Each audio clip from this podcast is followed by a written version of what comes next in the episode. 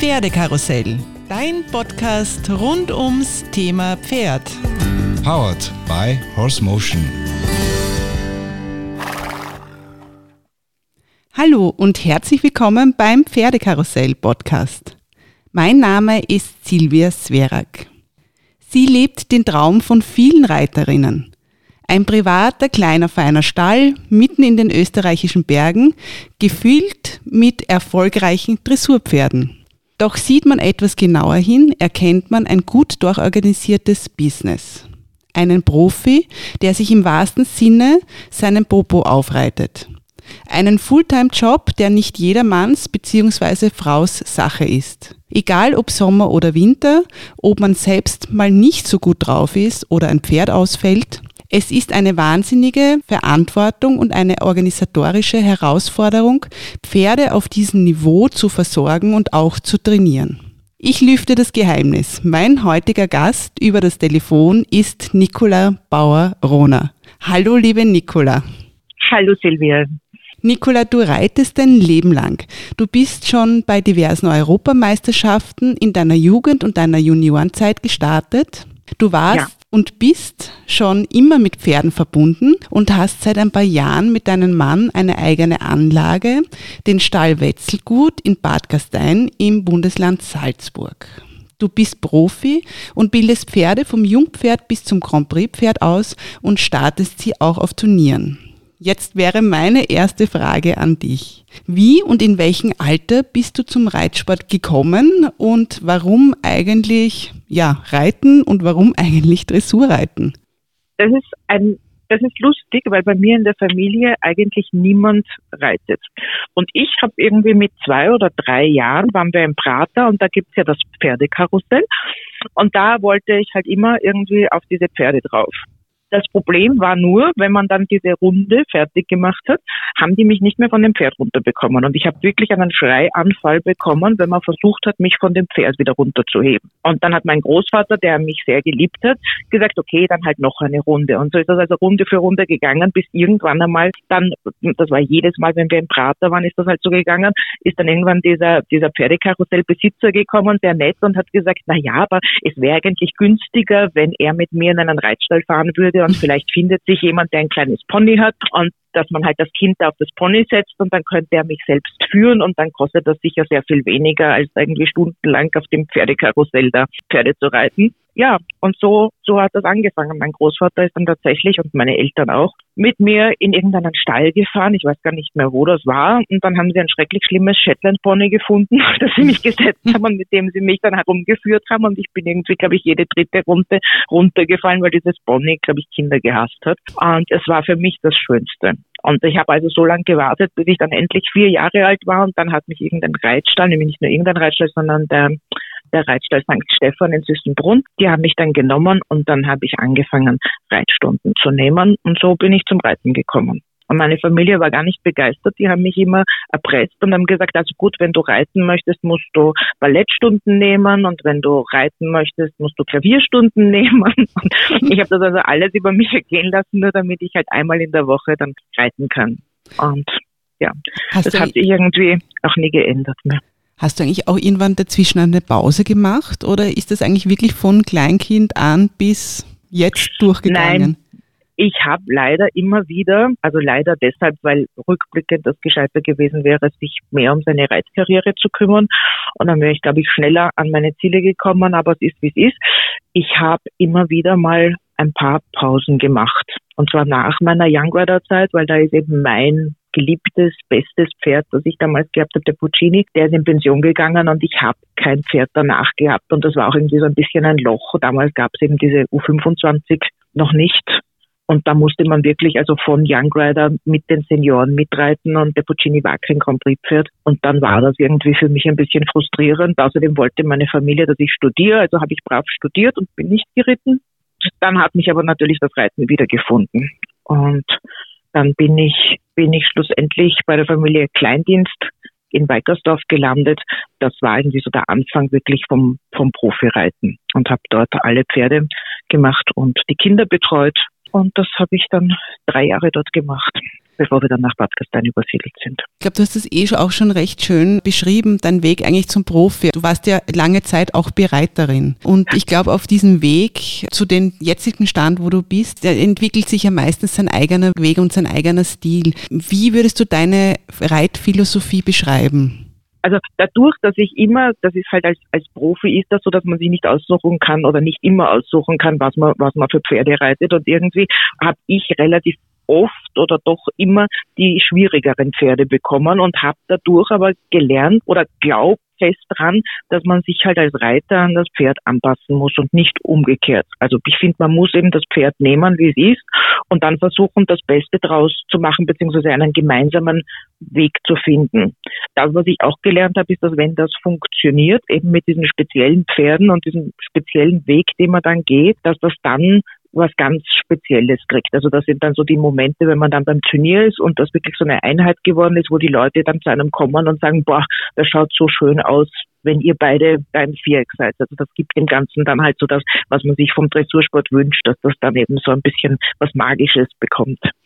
Genau dieses Magische wächst wahrscheinlich eher mehr, wenn man wirklich auch ein eine herausfordernderes Pferd hat. Wenn man sagt, man geht jetzt nicht diesen einfachen Weg, dass man irgendwie das super also Es gibt natürlich auch, das ist ja der Idealfall, nicht, dass man jetzt einfach ein junges Pferd bekommt, das kein schwieriges Pferd ist, das man von Anfang an ausbilden kann, dann glaube ich, ergibt sich aus. Das, was ich schon glaube, ist, dass wenn man halt also was, oder andersherum gesagt, was ich fest davon überzeugt bin, was nicht funktioniert, dass, dass dieses Magische passiert ist, dass man einfach ein gutes Pferd nimmt und jetzt irgendeinen Reiter draufsetzt und erwartet, dass es toll wird. Nicht, das hat man zum Beispiel beim Totillers und beim Matthias Rath gesehen. Mhm. Das ist ein ganz ein abartig tolles Pferd und ein wirklich sehr, sehr guter Reiter, den ich sehr schätze. Aber man kann das nicht einfach so zusammenschwachsen, nicht? Und das Pferd ist einfach von einem anderen Reiter ausgebildet worden und das war eben dieses Magische, weil die einfach gewachsen sind miteinander und sich halt gekannt haben. Das finde ich auch das Schöne an dem Sport, dass man das halt solche Dinge irgendwie nicht wirklich erzwingen kann ja, und sich auch nicht erkaufen kann eigentlich. Ein schönes Stichwort, weil das halt auch im Reitsport immer dann doch am, manchmal am Ende des Tages auch nicht immer so ist, dass man sagt, okay, wenn man jetzt ganz, ganz viel Geld ausgibt, dann muss man gewinnen. Das geht sich dann manchmal doch nicht aus. Und ich glaube, das ist auch das Schöne an den Sport, dass es wirklich darauf ankommt, viel Arbeit reinzustecken und auch zu schauen, das Pferd kennenzulernen und eben mit dem Partnerpferd gemeinsam zusammenzuwachsen. Und ich glaube, ihr habt da ja für euch auch einen wahnsinnigen schönen Zugang geschaffen. Ihr habt ja diese diese wunderschöne Anlage in den Bergen. Welche Vision hattet ihr eigentlich beim Bau dieser Anlage? Weil das war, glaube ich, schon ein ziemlich großer Schritt, sich seine eigene Anlage zu bauen. Also das war ein Riesenschritt und ich wollte das eigentlich, also ich wollte nie eine eigene Anlage haben, genau aus dem Grund, dass man einfach die Verantwortung hat, die ganze Arbeit hat, nie wieder eigentlich wirklich auf Urlaub fahren kann, keine Freizeit hat aber natürlich auf der anderen Seite, und da hat mich dann eben mein Mann, der Herbert, überzeugt. Er hat gesagt, es ist einfach, man kann, man kann trotzdem so sehr viel mehr machen und allem so, wie man sich, wie man sich's vorstellt. Und nachdem ich ja eben, bevor wir nach Gastein übersiedelt sind, auch als Profi gearbeitet habe und sehr, sehr viele Pferde am Tag geritten sind und was ich eigentlich so nicht wollte, habe ich mir gedacht, mein, mein großes Credo ist irgendwie Qualität vor Quantität. Also ich möchte wirklich, ich bin fest davon überzeugt, dass Sportpferde und vor allem halt Sportpferde, die Grand Prix Pferde werden sollen, brauchen eine ganz individuelle und ganz persönliche Betreuung und vor allem viel Zeit. Die hat man einfach als, sage ich mal jetzt, normaler Profibetrieb hat man nicht. Da ist das eher halt, es geht ja wie immer überall ums Geld und das heißt nicht, dass es bei uns nicht ums Geld geht, natürlich nicht, aber wir haben uns wirklich hingesetzt und haben uns das ausgerechnet und gesagt, okay, wie groß muss die Anlage sein, dass es sich halbwegs rechnet, also dass es jedenfalls kein Minusgeschäft wird, aber wie klein kann sie sein, dass eben noch das alles, was wir uns vorstellen, funktioniert. So sind wir jetzt bei neun Pferden gelandet. Ihr habt wirklich die Anlage selbst gebaut oder waren da schon Altbestände da? Nein, da war gar nichts. Also das war, da gibt es eine ganz lustige Geschichte, weil der Herbert und ich kennen uns schon sehr, sehr lange und haben dann geheiratet und haben dann, haben dann zwischen Gastein und Wien gelebt, haben dann irgendwann beschlossen, dass wir nach Gastein ziehen und der Herbert hat gesagt, du, es wäre doch ein Traum, wir bauen diesen Stall und nach langen Diskussionen haben wir gesagt, okay, okay, wir bauen einen Stall, aber wo bauen wir den hin? Und er sagt, ja, das ist wunderbar, wir haben ganz schöne Baugründe, komm, ich zeig dir die, aber zieh dir die Bergschuhe an. Und ich, mir, okay, ich wundere mich schon nicht mehr, weil seit ich da irgendwie Zeit in den Bergen verbringe, ist irgendwie alles anders. Und habe meine Bergschuhe angezogen und wir sind also in den Wald gegangen und das war wirklich steiler Wald mitten am Berg Wald, nichts. Und ich habe mir gedacht, na ja, das kann ja sein, es gibt ja so, so Waldlichtungen, die dann ebener werden. Vielleicht ist da irgendwie so ein Grund, wo man dann einen Stall hinbauen kann. Und wir sind dort herumspaziert und ich bin ein relativ ungeduldiger Mensch und irgendwann habe ich gesagt, Entschuldigung, mein Schatz, aber wo sind jetzt diese Baugründe? Und er sagte, die stehen schon drauf. Und dann habe ich gesagt, du weißt aber schon, 20 mal 60 Reitplätze und Boxen und Pferde und das braucht schon viel Platz und da ist nichts Ebenes. Gesagt, das ist gar kein Problem, weil in Gastein ist man das so gewohnt.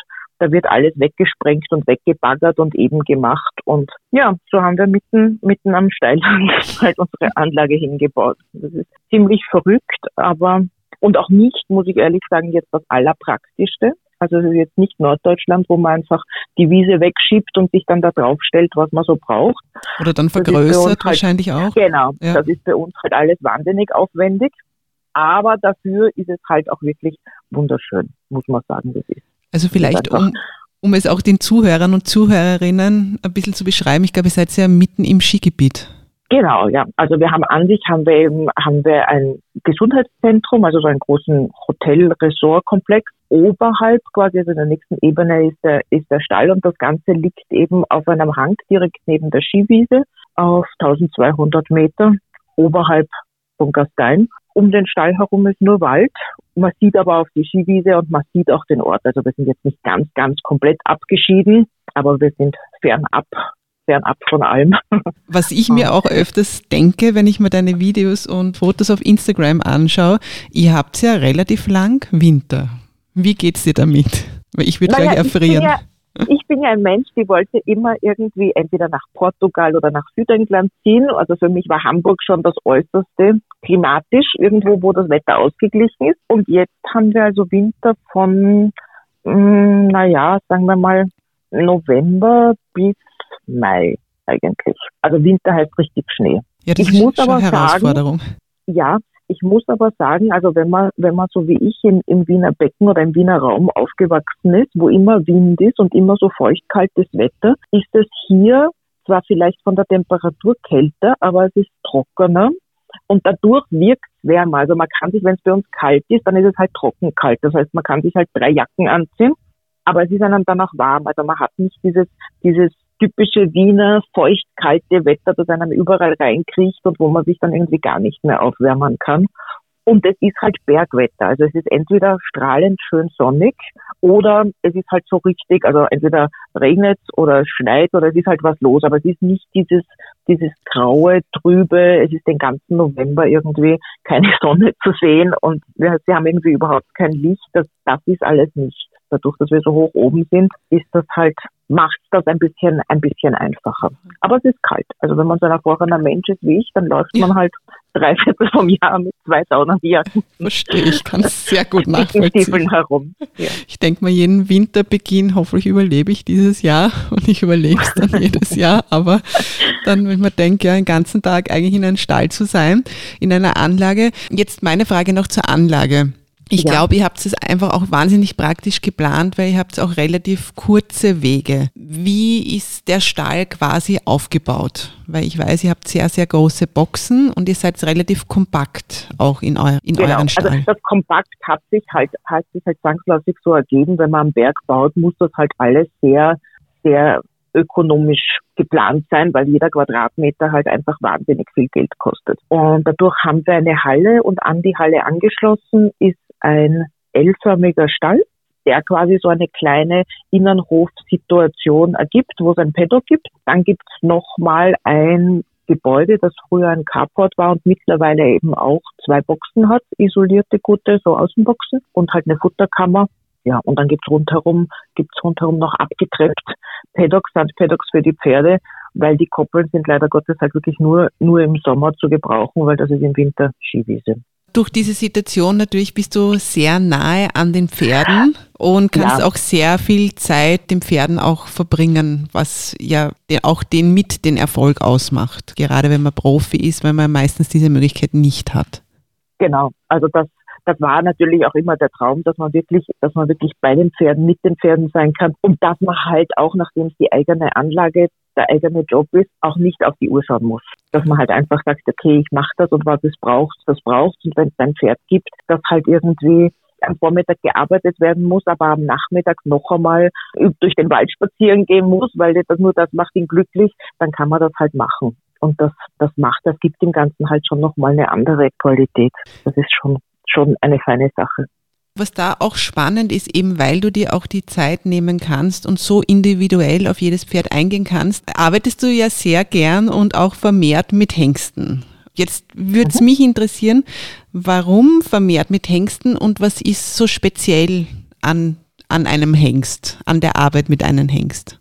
Also das mit den, mit den Hengsten weiß ich gar nicht, wann sich das so ergeben hat. Ich glaube, es kommt meiner Art sehr entgegen. Ich bin ein sehr konsequenter Mensch, aber ich bin auch sehr sensibel. Und Hengste brauchen einfach wirklich ganz genaue Richtlinien, brauchen quasi ein Alpha-Tier, aber eben auch eine Bezugsperson. Und ich sage immer spaßhalber, Hengste sind eigentlich so wie Männer. Die tun immer so groß und schreien mhm. teilweise herum und sind so stark und so, aber eigentlich sind sie ganz klein und ganz ein bisschen teilweise auch unsicher und brauchen einfach jemanden, der ihnen sagt, was zu tun ist. Also Stuten sind da sicher sehr viel selbstbewusster, teilweise sehr viel komplexer, auch ein bisschen nachtragender. Nicht Hengste haben so größtenteils, ich sage jetzt mal, darf das nicht so verallgemeinern, aber, aber größtenteils haben Hengste schon, die sind jetzt nicht so, also mit dem kann man schon auch mal streiten und der versteht das dann auch und sagt, okay, die hat sich jetzt geärgert, okay, passt schon. Ja, bin da auch nicht nachtragend, ist in Ordnung. Hat kurz, hat kurz gekracht, aber jetzt ist es gut. Genau. Aber das Wichtigste ist eben, glaube ich, wirklich, dass man eine Mischung aus, aus konsequent und aber trotzdem halt dieser, dieser persönliche, dieser persönliche Bezug, also dass sie wirklich eben einen, eine Person haben, an die sie sich binden können das macht dann eben auch, also das, das ist dann, darum mag ich die Hengste so gerne, weil wenn die das machen und wenn die beschließen, dass du ihr Mensch bist, dann sind die halt auch beim Turnier, auch selbst wenn die abgelenkt sind, sind sie trotzdem bei dir. Und dann sind sie halt natürlich schon ein bisschen mutiger und haben natürlich schon ein bisschen mehr auch dieses, dieses Show-off-Gehen, das jetzt, das jetzt vielleicht ein Wallach nicht immer hat, sage ich einmal. Das ist halt dann, das ist halt dann auch spannend. Sie sind natürlich auch leichter abgelenkt muss man dann auch in Kauf nehmen. Ja, genau, ja. Kannst du sagen, wann so dein Schlüsselerlebnis war? Eigentlich mit, mit Hengsten, Hengsten, ja, mit Hengsten zu arbeiten? Naja, das war eigentlich ein, das war eigentlich ein, ein Zufall, weil ich habe, ich war auf der Suche nach einem jungen Pferd und habe bei der Oldenburger Auktion eben meinen jetzt den Kiksi, den alle Leute kennen, ein Fürst Frederik, vierjährig gefunden und das war der eigentlich der erste Hengst, mit dem, also erstens mein erster eigener Hengst und auch der erste Hengst, mit dem ich wirklich intensiv gearbeitet habe. Und der war, also der hat mir halt den Weg geebnet für alle Hengste, weil der ist das entzückendste Pferd, das es gibt. Und der ist also so ein richtiger Mann im besten Sinne und ist wirklich das liebenswerteste Wesen, das es, das es gibt. Aber war natürlich schon auch so ein Hengst. Also der hat mich die ersten paar Turniere wirklich durch die Gegend geschleift und hat mir auch beigebracht, dass es halt überhaupt, also dass man sich wirklich weder fürchten darf noch irgendwie unsicher sein darf, sondern dass die wirklich, die fordern das ein, die brauchen einfach jemanden, der ihnen sagt, so, so, so funktioniert das, das, das, das machen wir jetzt. Und das Ganze halt in Ruhe und ohne, ohne irgendwie jetzt brutal oder ungerecht zu werden, sondern einfach wirklich ganz in Ruhe, ganz konsequent, ganz geduldig. Dann beschließen die, okay, wunderbar, das ist mein Mensch, der kennt sich aus und dann mache ich alles für den. Und das war so mein, mein Schlüsselerlebnis mit dem, mit den Hengsten.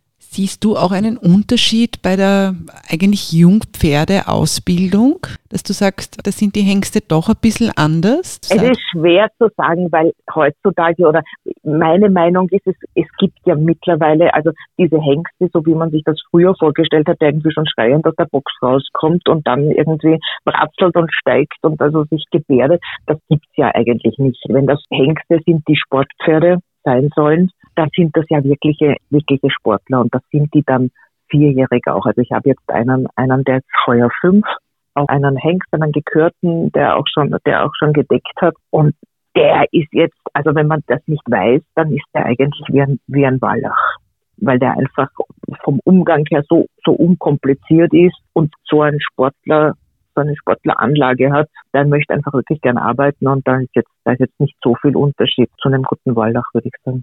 Da sind wir auch bei einem guten Punkt und zwar bei der Winterarbeit. So, mhm. wir hoffen, nächstes Jahr startet unsere Turniersaison wieder. Dann sagen wir ja, wir Reiter, eigentlich ist diese Winterarbeit, diese Basisarbeit und eben auch neue Lektionen den Pferden beizubringen, eigentlich die wichtigste Arbeit in der Saison. Wie gehst du deine Winterarbeit an mit den Pferden? Ich meine, Winterarbeit ist ja mittlerweile ein bisschen schwer, weil ja im Prinzip die Turniere durchgehen. Nicht? Also so diese mhm. eigentliche Winterarbeit, dass man sagt, ich weiß nicht, das letzte Turnier ist im Oktober und fängt dann die Saison, die nächste Saison dann wieder im März an oder so. Das gibt's ja, gibt's ja schon ganz lange nicht mehr. Somit ist die Winterarbeit halt, sollte, sollte eigentlich nach wie vor jetzt wirklich Winterarbeit sein, so wie du sagst, dass man eben Jungpferde weiter ausbildet oder aufs nächste Niveau bringt, auf die nächste Ausbildungsstufe, dass man mit den, mit den Älteren eben Richtung neue Ziele hinarbeitet.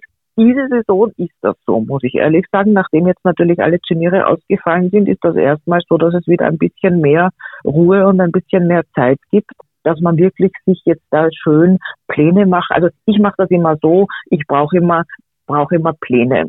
Ich muss immer, ich schaue mir immer die Turnierkalender an und sage, okay, wann ist das nächste Turnier? Was sind unsere Ziele? Was soll jedes Pferd irgendwie nächste Saison machen? Und darauf arbeitet man dann natürlich hin. Da gibt es dann wirklich so einen, einen strukturierten Plan für jedes Pferd, den das Pferd natürlich auch selbst bestimmt. Also das heißt nicht nur, wenn man es aufschreibt, dass es dann hundertprozentig so durchgezogen wird. Ich meine, das kennen wir eh alle, sondern man muss sich dann natürlich schon nach dem Pferd richten und manchmal funktioniert das und manchmal dauert es dann halt ein bisschen länger. Manchmal geht es auch ein bisschen schneller. Aber prinzipiell schaue ich schon, dass wir im Winter einfach wirklich quasi auf die nächste Stufe kommen. Nachdem ich, nachdem ich eigentlich bis jetzt immer nur Pferde hatte oder junge Pferde hatte, ist das natürlich auch ein, ein beständiges, okay, jeden Winter sollten die halt von fünf auf sechsjährig ausgebildet werden, sprich von L auf, auf M-Niveau kommen oder von vier auf fünfjährig oder, oder je nachdem von M-Niveau auf kleine Tour ich glaube, das ist auch ein guter Tipp an unsere Zuhörer und Zuhörerinnen, wirklich sich auch Ziele über den Winter vorzunehmen, so wie du gesagt hast. Also eigentlich der nächste, nächste Sprung in die nächste Klasse im besten Fall. Wo geht's hin? Welche Lektionen sind jetzt sind neu? Wie gehe ich die an? Wie bereite ich mein Pferd vor? Und ist, glaube ich, jetzt gerade in der ruhigeren Zeit ganz eine wichtige, wichtige Arbeit. Und da sind wir auch bei einem Punkt, und zwar äh, Tipps und Tricks von dir, nachdem ich dich jetzt schon hier habe. äh, und ich weiß, du hast ein wahnsinnig starkes Mindset. Ja, du bist auch sehr fokussiert auf den Turnieren. Könntest du uns und unseren Zuhörern ein paar Tipps und Tricks geben? Gerne, sehr gerne. Also ich werde jetzt gleich meine übliche Rede halten über, über Tricks, weil ich bin da leider Gottes und da werden jetzt wahrscheinlich viele schreien und manche werden hoffentlich lachen, aber in meiner Welt gibt es keine Tricks. Also ich finde, man kann sich gerade im Reitsport, man kann sich Dinge erarbeiten, man kann sich Tipps holen von allen möglichen Leuten, man kann Dinge machen, aber Tricks, also das ist so meine Lieblingsfrage auch über die sozialen Medien oder so, was mein Pferd, weiß ich nicht, zum Beispiel geht nicht vorwärts, was ist dein Trick dafür? Mhm. Und da, da stellt mir dann immer alle Haare auf, weil ich mir denke, es gibt keine Tricks. Ja? Es gibt Lösungen dafür, da gibt es sicher verschiedene, es gibt Ansätze, ja, ich kann alle möglichen Leute fragen, aber jetzt so wirkliche Tricks gibt es halt nicht. Tipps gibt es allerdings viele und bei mir ist es halt immer so, also ich hole mir meine Motivation durch tausend verschiedene Dinge. Also für mich muss das gar nicht jetzt wirklich nur mit Dressurreiten zu tun haben. Ich finde, man kann absolut auch, weiß ich nicht, ein Buch lesen und da drin irgendwas finden, was einer Motivation gibt oder wo man sagt, ah, das ist ein super Input für meine, für meine Arbeit oder ich kann einen Film sehen. Das kann auch eine ganz andere Sportart sein. Also ich schaue mir immer sehr gerne andere Profisportler an. Zum Beispiel gab es auf Netflix jetzt unlängst eine große Dokumentation über den Michael Jordan, den Basketballspieler. Mhm. Und das war ganz spannend zu sehen, wie, wie arbeiten die, wie trainieren die, wie bereiten die sich vor. Gerade diese Basketballspieler, die amerikanischen, haben eine ganz tolle, ganz tolle eben auch so, so psychologische Betreuung, Motivationsgeschichten. Aber eben alles, also für mich kann das alles sein. Das ist von den Klitschkos angefangen, die Boxtraining haben, bis hin zu irgendwelchen Yoga-Lehrern. Also ich finde, man kann da irgendwie aus allem seine Motivation rausziehen. Das, was unterm, unterm Strich für mich immer bleibt, ist die Motivation, einen aber nicht überfordern soll. Also gerade wir leben ja in einer Welt, wo eben so viel auf einen einstürzt und wo man irgendwie auch so viel sieht, was jetzt andere Reiter machen, was eben andere Reiter jetzt als Winterarbeit machen. Und ich habe das oft selbst auch, dass mich das dann eigentlich bisschen stresst. Also dass man sich da selbst fast ein bisschen zu viel unter Druck setzt. Wenn man einfach, man sieht ja natürlich immer nur die, die guten Dinge, also man sieht ja jetzt nicht, was die anderen auch für Probleme haben oder so, sondern man sieht natürlich nur, was die, was die nicht für tolle Einserwechsel machen oder was die für tolle Pirouetten reiten. Und da muss man, finde ich, ein bisschen aufpassen, dass es einen zwar motiviert, aber dass man sich dadurch nicht zu sehr unter, unter Druck setzt. Vielleicht kannst du uns auch, weil du ja selbst auf Turnieren auch viel bist und natürlich auch mhm. mit diesen Hengsten, wo du sagst, die werden auch sehr leicht abgelenkt. Natürlich weiß man, wie du auch angesprochen hast, du musst eigentlich sehr fokussiert sein. Einerseits auch sehr aufs Pferd eingehen. Hast du da vielleicht einen Tipp und keinen Trick, sondern einen Tipp für unsere Turnierreiter, wie du dich vorbereitest am Turnier für eine Prüfung? Ja, also ich mache mir bin, aber das, das, wie gesagt, das kommt wahrscheinlich auch auf, auf den einzelnen Menschen an. Mir hilft es immer sehr, wenn ich, wenn ich den ganzen Tag eine Struktur gebe. Ich fange immer, meistens bekommt man ja am Abend davor die Startzeit. Und ich fange dann quasi an mit der Startzeit und arbeite mich rückwärts. Zum, genau, ja. Zum also zurückrechnen. Ich habe immer die Startzeit, denke mir, okay, wie lang muss ich abreiten? Das heißt, wann fange ich an abzureiten? Das heißt, Dadurch ergibt sich, wann fange ich an, das Pferd vorherzurichten, wann fange ich an, keine Ahnung, Zöpfchen zu machen. Ich versuche aber dann auch, also zu all diesen praktischen Dingen trotzdem auch einzuplanen, weil ich habe natürlich immer meistens mehr Pferde am Turnier mit und so, trotzdem einzuplanen, okay, wann habe ich dann, keine Ahnung, 20 Minuten Zeit, um mich kurz hinzusetzen und kurz wieder zur Ruhe zu kommen für mich selbst. Also ich glaube, das ist ganz wichtig, dass man sich so einen, einen ganz genauen Plan macht für den ganzen Tag, der aber nicht nur beinhaltet, das mache ich, das mache ich, das mache ich, das mache ich, sondern der kurz zwischendurch einem auch so Pausen gibt, wenn man einfach sich sonst auspowert. Also mhm. ich glaube, das ist ganz wichtig. Und in diesen Pausen, ich bin eigentlich ein sehr introvertierter Mensch, das glaubt mir keiner. Und ich habe früher schreckliche Prüfungsangst gehabt da wirklich. Spannend. Also ich bin immer ja. zu Hause besser geritten als am Turnier. Ich konnte zum Beispiel am Abreiteplatz super reiten und wenn ich dann ins Bewerbsweg reiten musste, war es immer so ein bisschen Gott sei Dank nie ganz schlecht, also das ist nie so wirklich aufgefallen, aber es war definitiv schlechter als zu Hause oder als am Abreiteplatz. Und hast du und, für dich da die Lösung gefunden? Ja, und ich hatte damals, also ich habe ganz viel mit der Sonja oder von Kindheit an mit der Sonja Grossauer trainiert, die sich immer schon mit so ganz viel Sportphilosophie, Meditation, allem Möglichen beschäftigt ja. Mhm. hat. Genau, Mentaltraining. Und die hat mich zur Meditation geführt. Das klingt jetzt irrsinnig esoterisch, ist aber eigentlich total einfach und easy. Das sind einfach geht meistens geht eigentlich nur darum, dass man wieder ein bisschen kurz zur Ruhe kommt, sich auf sein eigenes Atmen konzentriert und so ein bisschen Ruhe reinbringt. Und gerade dieses Atmen ist ja bei Pferden total wichtig, weil du kannst dich ja vor was fürchten, das ist ja in Ordnung, oder du kannst wegen was aufgeregt sein, das ist ja manchmal sogar gut, weil man dieses bisschen Adrenalin ja braucht. Aber das Pferd sollte ja trotzdem immer vermittelt bekommen und gerade eben diese Hengste brauchen das, dass der oben drauf ganz ruhig ist. Und das kannst du quasi faken, indem du einfach immer schön auf deine Atmung achtest und wirklich gleichmäßig atmest. Abgesehen davon hat man dann ein bisschen mehr Kraft und es geht einem dann die Puste nicht aus, wenn man wirklich gleichmäßig atmet. Das war für mich so, das war für mich so, so ein bisschen mein Vater hat sich immer irrsinnig lustig gemacht. Er hat gesagt, das ist sowas für Blondinen. Einatmen, ausatmen, dass einem das jemand was vorsagt. Aber, Aber das sind genau so dumm, die, das klingt, ja. hilft einem. Also das sind einfach so kleine Dinge und das ist jetzt nichts nichts Großartiges, aber das sind einfach so diese ganz kleinen Dinge, die einem da helfen. Die aber dann meistens so den kleinen Ausschlag geben, um ob es genau. dann funktioniert für einen selber oder eben auch nicht. Genau. Je, ja, liebe Nicola, es war super spannend. Wir sind leider schon fast, also eigentlich bei der letzten Frage. Wo kann man dich im Netz finden? Also ich glaube, es werden dich sehr, sehr viele Menschen kennen, aber vielleicht könntest du das nochmal wiederholen. Äh, was sicher auch einige wissen wollen, ob du Lehrgänge machst und ich weiß, ihr hattet auch immer einen Tag der offenen Tür. Wird es das wieder mal geben? Prinzipiell ja. Also jetzt natürlich zu Zeiten wie diesen ist es undenkbar mit dem Tag der offenen Tür, leider Gottes, weil ich, ich habe das an sich ganz gerne. Ja, schauen wir mal, was das nächste Jahr bringt. Und es ist natürlich auch immer ein bisschen eine Zeitfrage, weil das einfach, brauche ich ja eh nicht sagen, jede Veranstaltung braucht ganz viel Vorbereitung und auch wenn das eigentlich harmlos ausschaut, ist man trotzdem Tage davor schon damit beschäftigt. Und das ist halt dann in der Turniersaison ein bisschen, ein bisschen schwierig. Darum haben wir das immer mal am, im Winter gemacht. Ja, weil einfach schauen, was das nächste Jahr bringt. Im Moment, im Moment gibt's halt leider keinen. Sehen, prinzipiell gern. Und Lehrgänge mache ich, ja, mache ich. Aber das Gleiche, es ist halt mit einem eigenen Stall und der ganzen Arbeit ist es immer ein bisschen ein Zeitproblem. Aber wenn sich wenn sich's von der Zeit ausgeht, gebe ich, gebe ich sehr gern Lehrgänge. Also ich finde das immer ganz, ganz spannend. Im Internet findet man mich unter Nicola Bauer Dressage. Also genauso wie man mich schreibt, alles zusammen. .com, das ist meine Website. Da steht nicht, also nicht enttäuscht sein, da steht nicht wahnsinnig viel drauf. Das sind nur so die Eckpfeiler zu unserem Stall und eigentlich keine Kundenwebsite mit Preisen und, und ja, was wir alles anbieten. Und sonst gibt's mich, das wissen wahrscheinlich eh alle, auf Instagram und auf Facebook.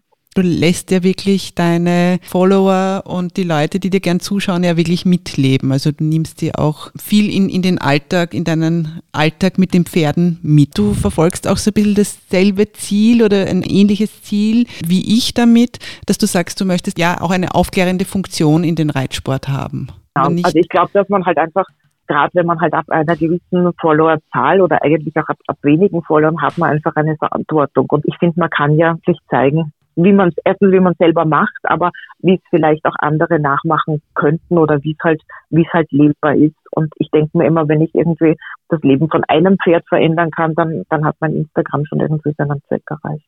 Auf jeden Fall.